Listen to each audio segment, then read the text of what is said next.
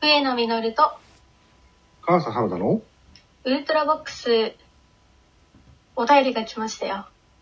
おお、はいど。なたか。えー、職保険バイヤーさんからですね。ありがとうございます。はい、ありがとうございます。というところで、じゃあ、早速読ませていただきます。はい。はい。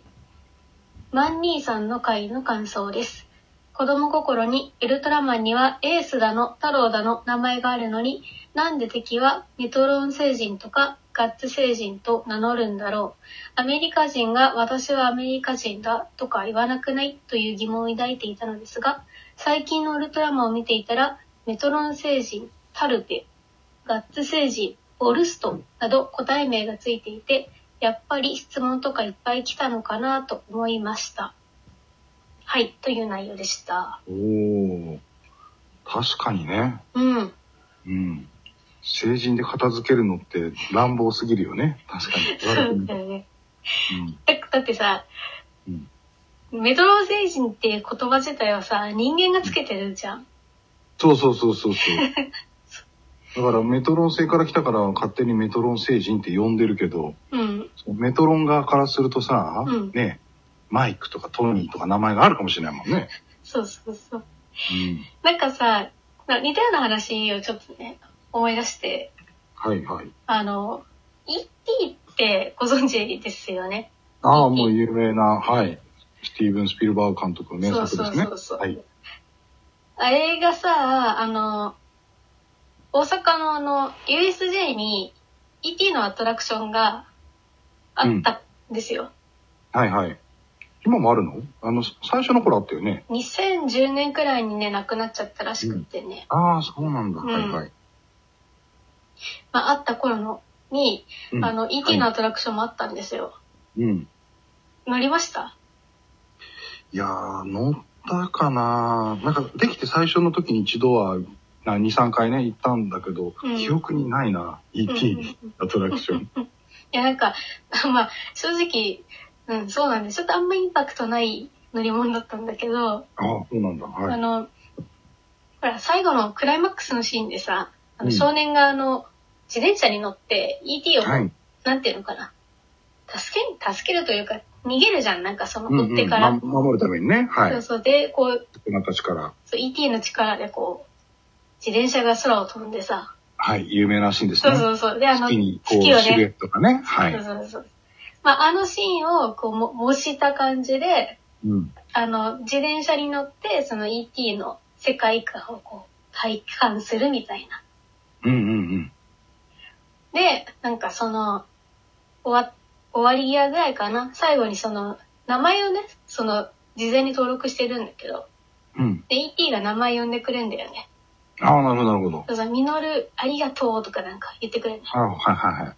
えそれは声も、みのる、ありがとう、みたいな感あ、じになそうるそうそう、そういう感じ、そういう感じ。おーでね、なんかね、 今となってはそんなに大した乗り物じゃなかったんだけど、当時めちゃくちゃな人気だったの。うん。やっぱ呼びかけてもらえるところが大きかったのかな。なんだろうね。うん。まあ、とにかく人気で、あうの、んすごく大行列だったのよ。ああ。あのね、ディズニーとかでも、ほら、あの、カメのやつで、あの、うん。ファインディングニモのやつでね、タートルトークだっけ何、何トークだっけなんか話し何てくやっれたけよ。ね。いや、ちょっと、あんまりにも詳しくなさすぎてわかんないんだけど、 うんうん。まあ、あの、とにかく人気があったと。はい。で、あの、ほら、それこそディズニーランドとかもそうかもしれないけどさ、並ぶ場所がこう飽きないようになんか要所要所でなんかこう、なんていうのなんか仕掛けがあるじゃん。なんかそうだね、説明の VTR があったり、ちょっと。あそうそうそうそうあの。返事があったりね、するね。うなんだっけ、ほら、スペースマウンテンとかでなんか、おもモニターでなんかこう説明してたりとかさ、ああ、そうだね。なんか登場口に行くまで、ちょっとずつ、ちょっとずつ内容が変わって説明したりとかするよね。そうそうそんで、まあそれを ET もやっていて、はい。でね、そこの、なんだろう、並んでるところにさ、こう ET のなんか、長老みたいなのがいいのよ。はいはいはい。で、作中にいたっけなとか思ったんだけど、まあそれはともかく、その ET の長老みたいなのが、うん。日本語で、うん。なんか ET を助けてくれみたいなこと言ってんのね。ああ、はいはで、あんたも ET やろがいっていうさ、ああ、そういうことね。そういうことね。そうはいはそうい。そう。今、今ので言うと、メトロン星人がメトロン星人を助けてくれって言ってるんで すそようそうそうそうそうそう。みんなメトロン星人じゃんみたいなってことね。そうはそいはうい。そう。だっていうのがあってね。なんかそはの、だって ET だってさ、だって、なんか何の略かわかんないけどさ、絶対うん人間がつけたいい名前じゃん。そうだよね。うんあれなんだったっけな ?ET の。 ET、ET 多分の略だよなんかなんか、ねいくすなんちゃらかんちゃらな感じだけど、うん。 ET 何の略エクストラテレストリアル。うん、うん。地球圏外の存在だって。いや地球外生命体って じ自分らで自称してる感じがちょっと不思議というか。そういうことだよね。だから日本、日本じゃないや。人間がつけた勝手なあだ名じゃないうんいうんわうゆるんうん。だから、あの、ET を助けてくれじゃなく、突然、あれだよね。あの、わかんないけどさ、ミー君を助けてくれって言われる方が、なんか、あの、あそう本そう来そう正しいよね。そうそうそうそう。で、ミー君みたいな。ああ、君たちが ET と呼んでる。彼だよ、彼みたいな。あ、そうそうそうそうそう。そういうふうに言ったらコミュニケーションを成立するってことだね。納得の。そうそうそうそう。なんあか、あ、確かに、確かに。いやーなんだろうね。でもすごい略称だね。地球圏外の存在って、ET フォンホームとか言うけど。すごいな。言われたままの別称でよく受け入れたね、ET。そう、ET もさ、ET って言ってたよね、確かに。うん。なんかい、や、これ、でも少少年もだからあれなのかななんかニュースを見て、あ、そっか、あの子は ET って言うんだ、みたいに決めたのかなこれ、もう一回 ET を見ないとわからない。最初に決めたのは誰だそうそう、ET を最初に決めたのがダイヤモンドアイが。うん。いや、これ、さ、もしかしたらびっくり展開でさ、 うん。えニュースとか、うんえ。エリオエメエリオットだっけ少年なんか確かいたと思うんだけどそあう。のそれよりも先にさ本人自らが「いいいい」って言ってたらびっくりだよねいや、でもさ、そうじゃなかったなんかなんさ、かそうだからそんな気がしたのよそうだよね。なんか、あの、その少年がなんかさ、あの、庭かなんかに行ったらなんかピカピカしてるものがあって、近づいたらなんうかん ET みたいなの言ってたよね、すでに。なんかそんな気がすんだよなねんかこいつ ET って言ってっから ET だみたいな、なんかあれだよね、あの、ピカチュウの鳴き声がピカチュウなのと一緒だよね、理論としては。うんそうそうそうそうそうでもそれはさ鳴き声がピカチュウピカチュウ言うから、えー名前がピカチュウですってのはわかるじゃんでも、なぜそこに、あの、せ正式名称、うん、エケエキストラテリストリアルっていうさ、うん、地球が圏外の存在っていう役が後から生まれる。だから先に、この映画内で最初に言ったのは誰だった話だよね。確かにそこはちょっと気になるね。だなんか、うんだってさ、地球外って言ってる時点で地球が死後じゃん。うん。だからさ、例えば ET の星がさ、なんかあったとしたらさ、その星の生き物みたいな、なんちゃら星人の方がまださ、自称するのにふさわしいじゃん。全くその通りだ。だからさ、それなんだっけ、さっきの、えーっと、メトロン星人とかもさ、メトロン星っていうのが、うん彼らのな、あの、なんつうの、名前だったら、星の名前だったら、まあまあ、自称しても、ほら、我々日本人とか言うしさ、うん。そこはまあまあ、ギリギリ納得のいく部分があるよね。そうそうそう。種族、種族とかさ、種類として我々メトロン星人はっていうのは、ね、我々日本人がね、こういうことは好まないんだっていうとこまではいいけど、うんうん。でもやっぱり最後は日本日本人のミー君とか、ね、うんうんうやっん。ぱりもう、もう一つこういう名詞欲しいとこだようね。んうん会話の流れとしては。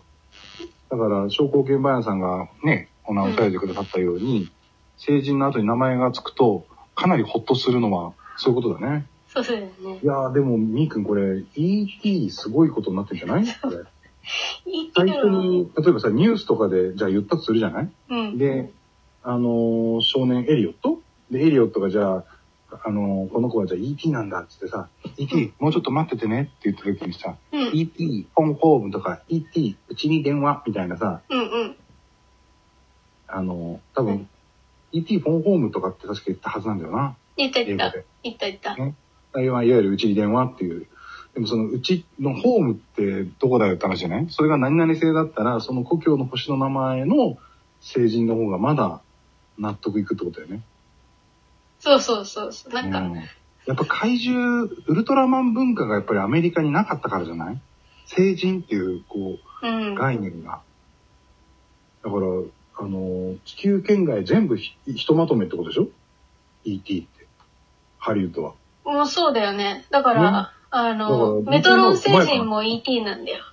そうそうそうそう。全部 ET じゃん。 ET なんだ。うんウルトラマンは ET と戦っている。そうそう。だから、地球の中にもともと怪獣がいました。で、その怪獣がこう登場しましたって言ったら、まあ地球圏内の知られざる生き物だけど、うん。